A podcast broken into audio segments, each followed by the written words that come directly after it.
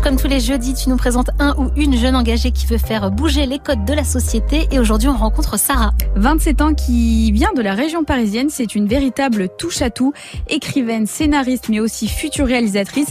Et en, dehors de ses domaines artistiques, il y a un an, elle a créé l'association Queerisée qui vient en aide aux femmes et non-binaires queer et racisées. Elle a eu cette idée euh, parce qu'en fait, elle a fait son coming out il y a 10 ans qui s'est très mal passé.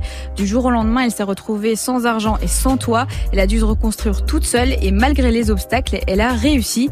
Et aujourd'hui, justement, elle se bat pour que personne ne se retrouve dans sa situation. Je savais pas quoi faire, je savais pas vers qui me tourner. J'avais l'impression que c'était euh, impossible qu'on puisse m'aider et surtout impossible qu'on puisse me comprendre. Et c'est surtout ça, queeriser, c'est comprendre les autres. Et c'est ce que euh, j'essaye de faire dans tout ce que j'entreprends qu'on puisse euh, se sentir compris et comprise et aussi qu'on puisse se sentir représenté à la représentation. Sarah, elle m'en a beaucoup parlé. Grand sujet. Plus jeune, elle n'a pas eu en fait de figure à qui s'identifier. Femme racisée, musulmane et lesbienne, c'est pas ce qu'on voit le plus, que ce soit dans les médias, les films, les séries.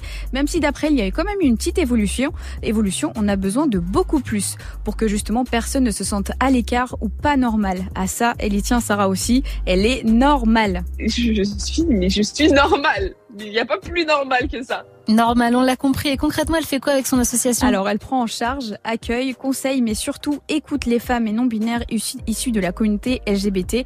Il y a une permanence téléphonique aussi. Elle m'a confié que c'est ce qui lui a manqué plus jeune. Ça l'aurait vachement aidé si on l'avait écouté.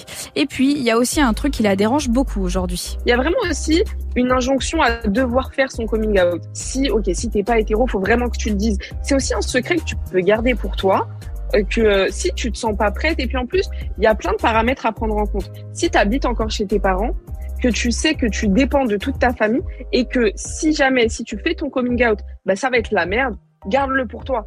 Tu risques de te retrouver dehors, tu, risques, tu risques de te retrouver bah, sans famille, sans proche, sans personne. Et là, tout de suite, par exemple, je sais pas, à 16 ans, à 15, 14, 15, 16 ans, c'est juste pas possible. Alors le conseil de Sarah, c'est faire son coming out, oui, mais avoir un plan B ou alors attendre son indépendance. Ça peut effectivement être très difficile hein, moralement de garder ce secret, mais on ne sait jamais comment ça peut se passer.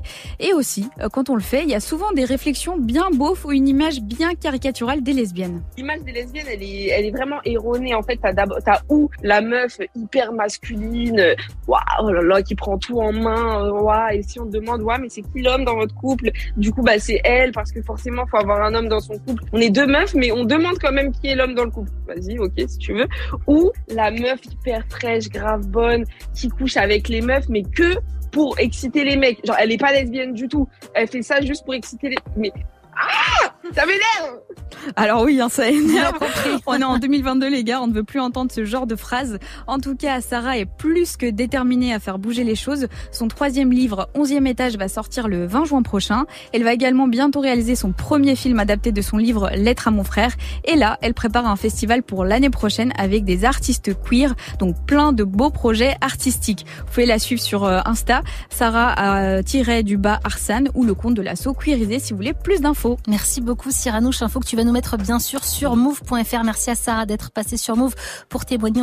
On va suivre d'ailleurs ses projets de mm. près. Cyranouche, très belle chronique comme d'habitude qu'on retrouve sur move.fr. Geoffrey, est-ce que c'est un sujet qui te parle, toi, faire son coming out quand on est dans une famille ou un environnement un petit peu fermé, homophobe, lesbophobe? Bah oui et non, parce qu'en fait j'ai des potes qui ont fait euh, leur coming out, mais ça s'est toujours très bien passé euh, en fait avec leur famille. Ils, ont eu de la chance, euh, voilà. Mais je trouve que le conseil de bah, le garder pour soi, si tu sais que ça va être la merde, il est vachement bien en fait parce que c'est pas un truc que t'es obligé à un moment donné de dire. T'as le droit aussi c'est ta vie, tu le gardes pour toi et puis de ouais prendre son indépendance et de le faire plus tard. Ouais, il y a pas de problème, tu vois. Et c'est un conseil que j'avais jamais entendu. Ouais, moi et c'est vrai que en fait quand tu quand, tu l'entends, tu dis bah moi en fait mais elle a raison en fait. Pas bête. complètement pas bête. Ouais. Éviter d'être à la rue, mais bon c'est quand même dommage de se dire que nos parents peuvent nous mettre dehors ah bah oui, en fonction de notre orientation sexuelle, mais c'est encore une réalité en 2022. Et si la question des femmes lesbiennes et musulmanes vous intéresse, je vous conseille le très bon livre La petite dernière de Fatima Das sur les sur le sujet, lecture rapide et instructive.